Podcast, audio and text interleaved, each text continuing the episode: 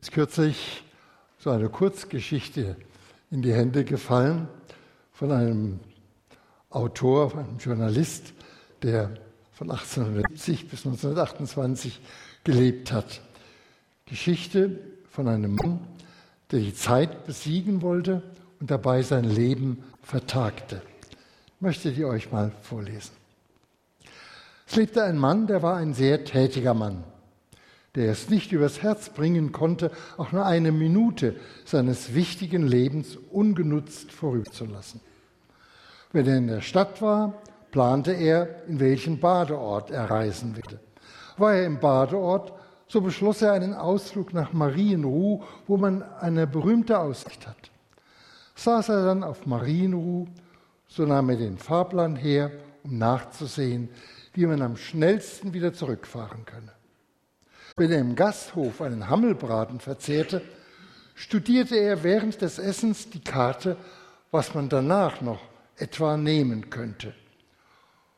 Und während er den langsamen, guten Wein hastig hinuntergoss, dachte er, dass bei dieser Hitze ein Glas Bier doch wohl besser gewesen wäre.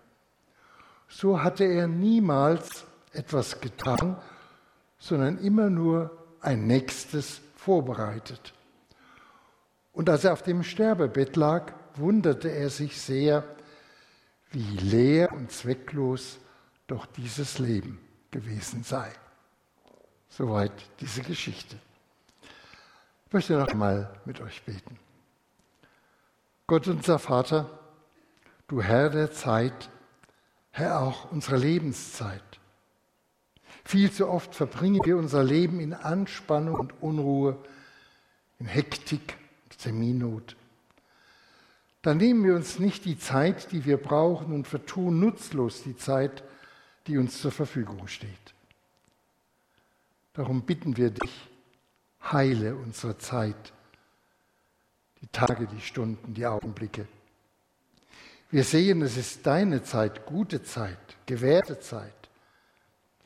Zeit Arbeit zur Pflicht, Zeit für den anderen, Zeit für uns selber und für dich, Zeit zur Freude und Zeit zum Spaß. Wir bitten dich für unsere Gemeinden, dass wir die Zeit, die Zeichen der Zeit verstehen.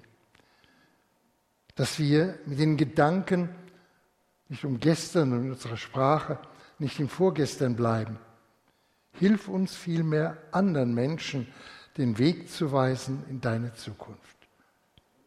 Wir bitten dich für unsere Politiker, dass sie ihre Zeit zum Wohl der Völker nutzen, dass sie erkennen, es ist nicht mehr viel Zeit, genug Zeit aber, um Schritte zum Frieden zu gehen. Wir bitten dich für die Arbeitnehmer, dass sie mehr wert sind als die Zeit, in der ihre Arbeitskraft benötigt wird dass die Würde ihrer Person geachtet wird. Wir bitten dich für die Arbeitgeber, dass, sie, dass für sie Zeit mehr ist als Geld und dass sie Zeit sinnvoll auch für sich selber gebrauchen.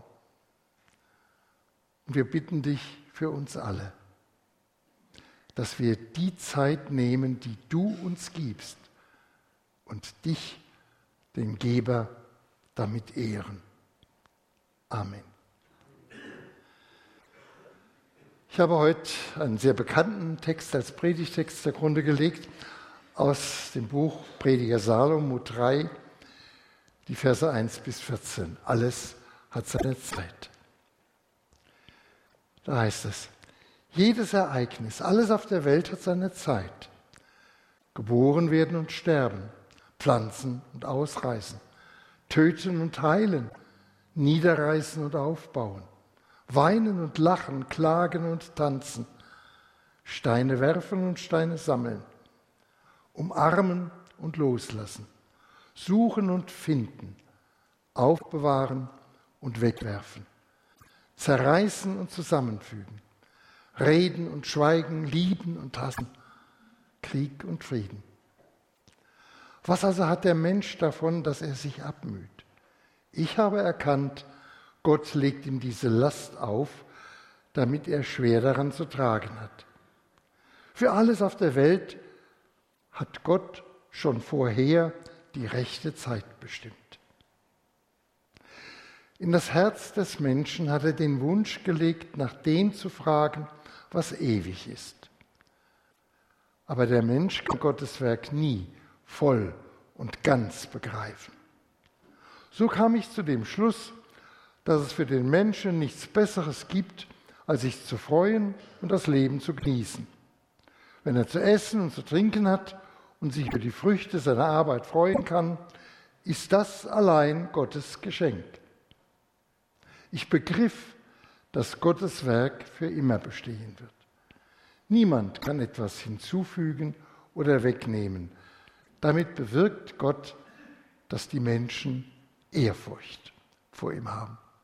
Soweit dieser Text. Liebe Gemeinde, es ist gut, dass alles seine Zeit hat und dass im Auf und Ab des Lebens alles auch zu seinem Recht kommt. In diesem Wissen, im Meditieren darüber, fühle ich mich dann immer ruhig und auch gelassen.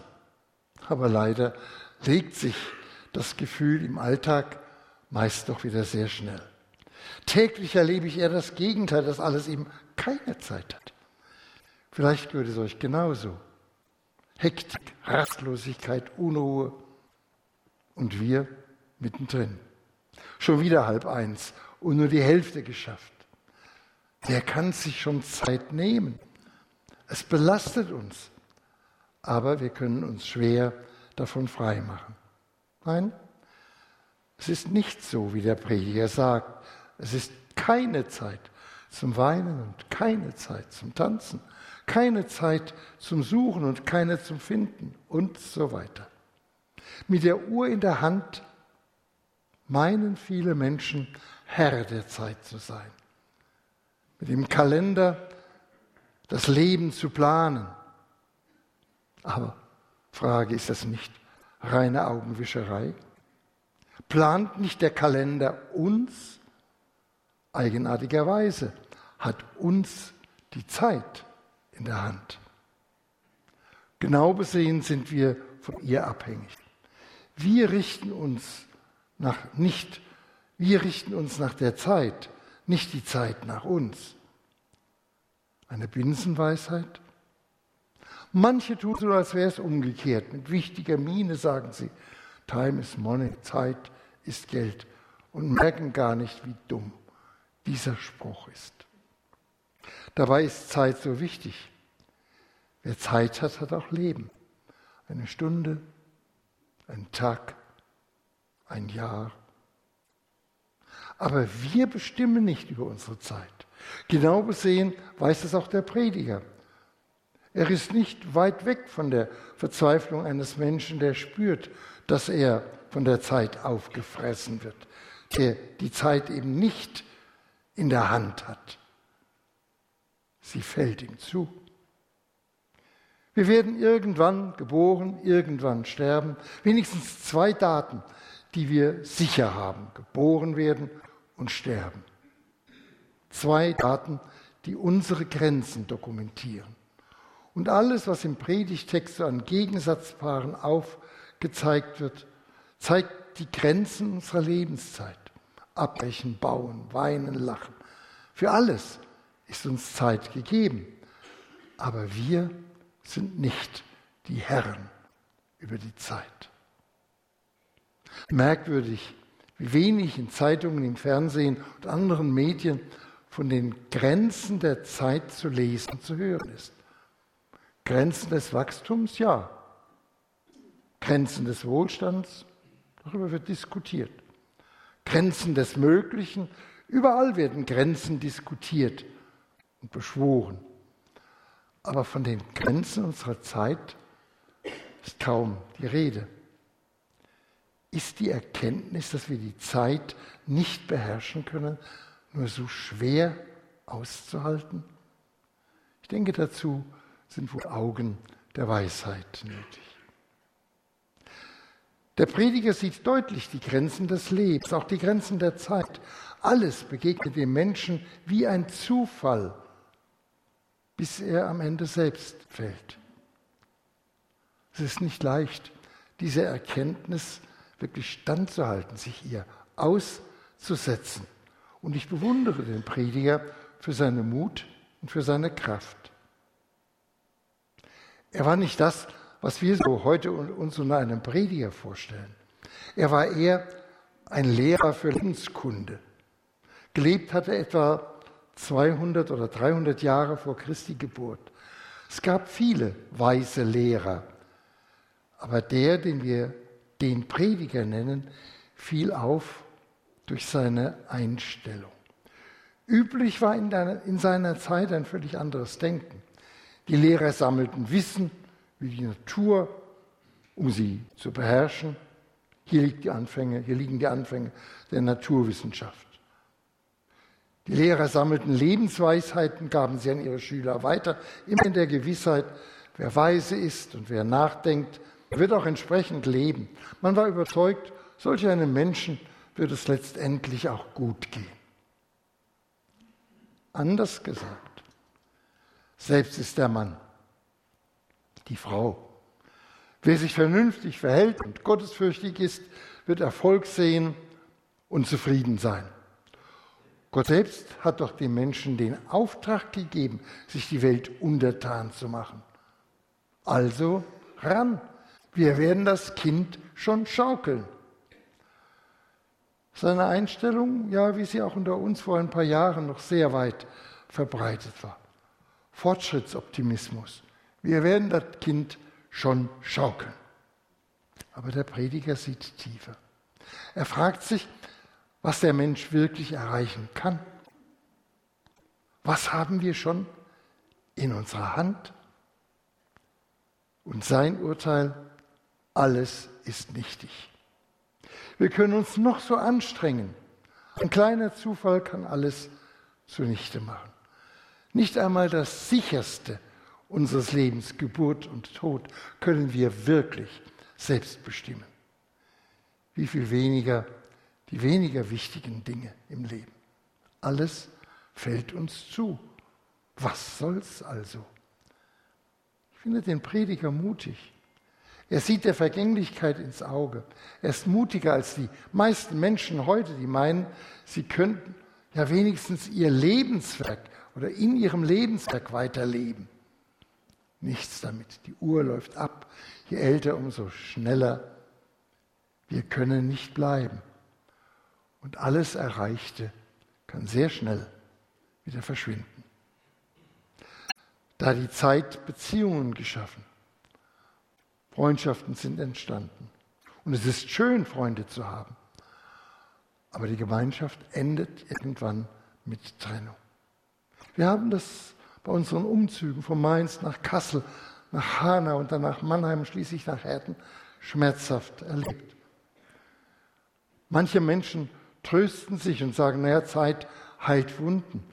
Aber das ist vielleicht der Trost derer, denen die Zeit Wunden geschlagen hat. Der Prediger ist mutig. Er sieht seine Grenzen und hält fest. Ich begriff, dass Gottes Werk für immer bestehen wird. Niemand kann etwas hinzufügen. Niemand kann etwas wegnehmen. Damit bewirkt Gott dass die Menschen Ehrfurcht vor ihm haben.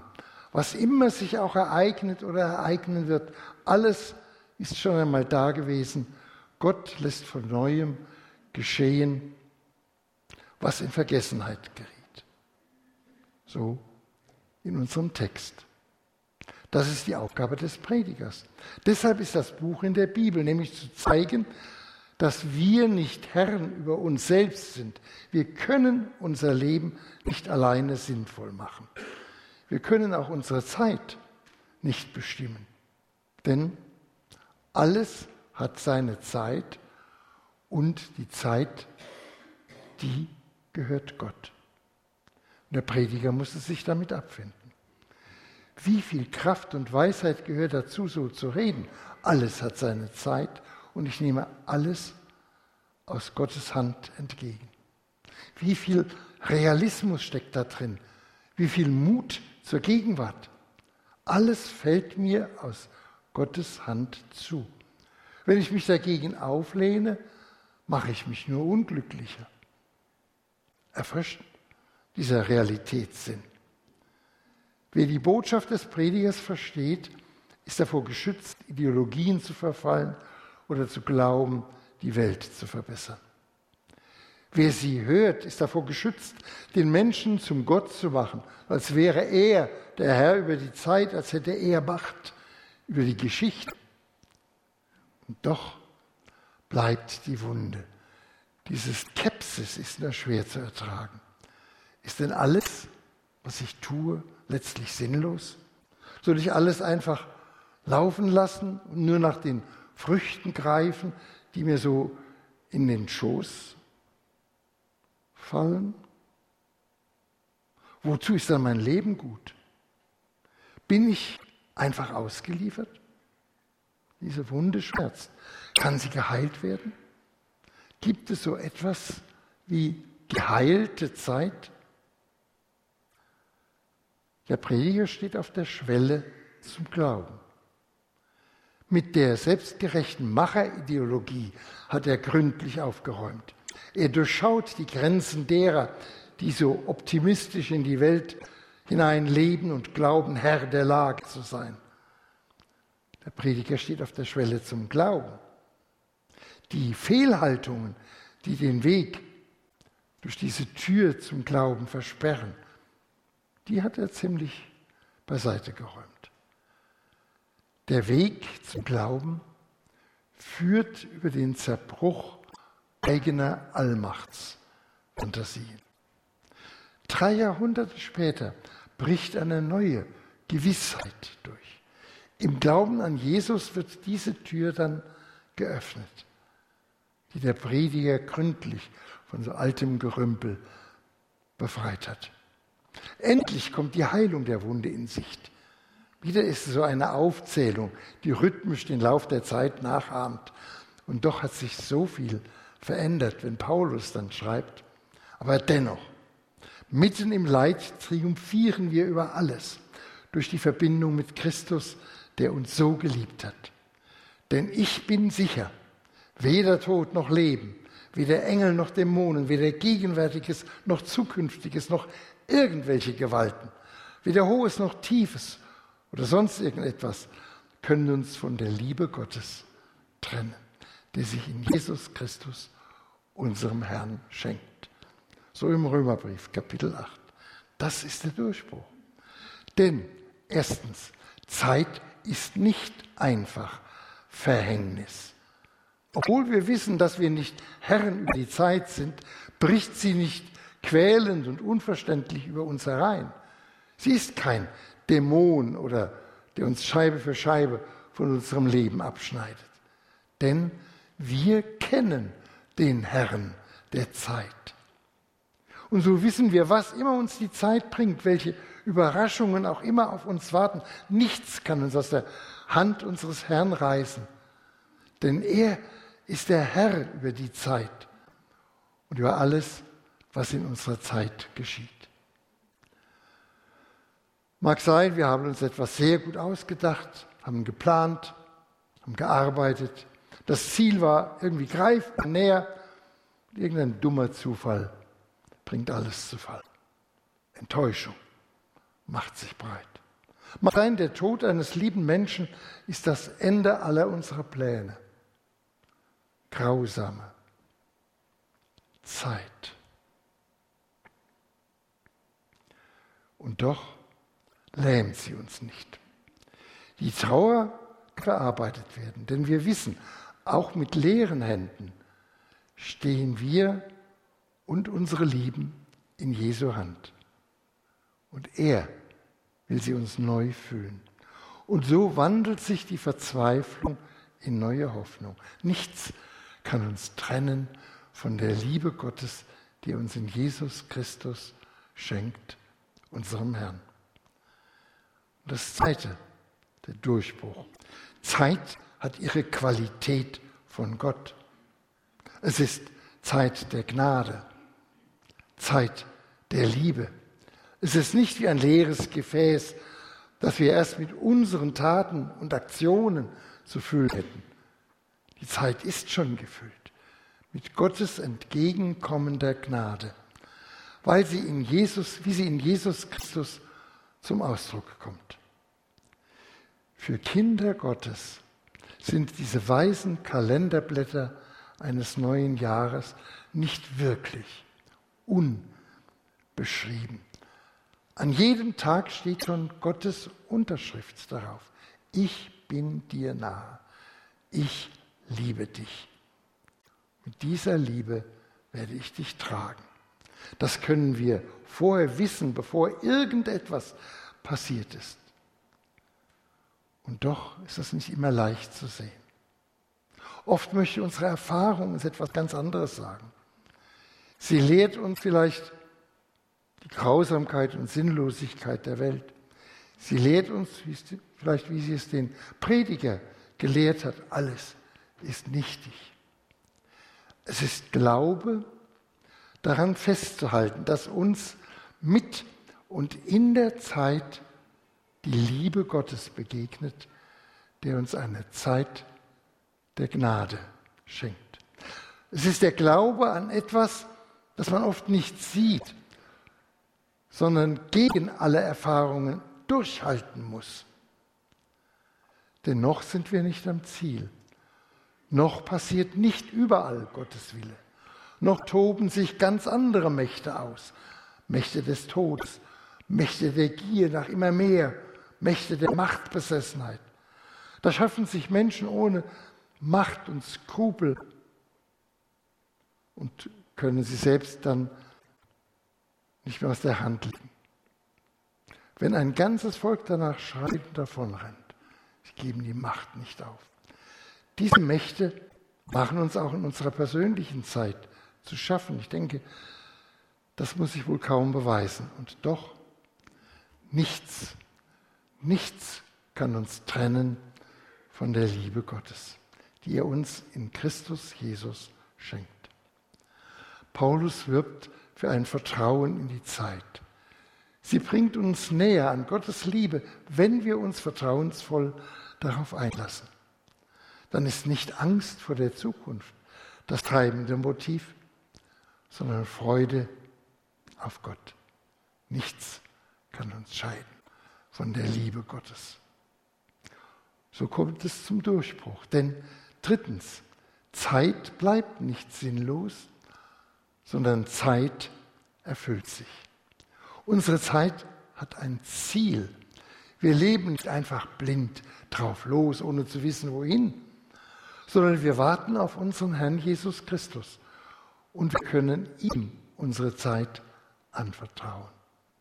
Herr, dir gehören meine Tage, die Stunden. Dir will ich sie leben, weil sie so zu ihrem Ziel kommen und du zu deinem Ziel kommst, auch mit mir. Jesus Christus hat verkündigt, dass ein neues Reich entsteht. Das Reich seines Vaters.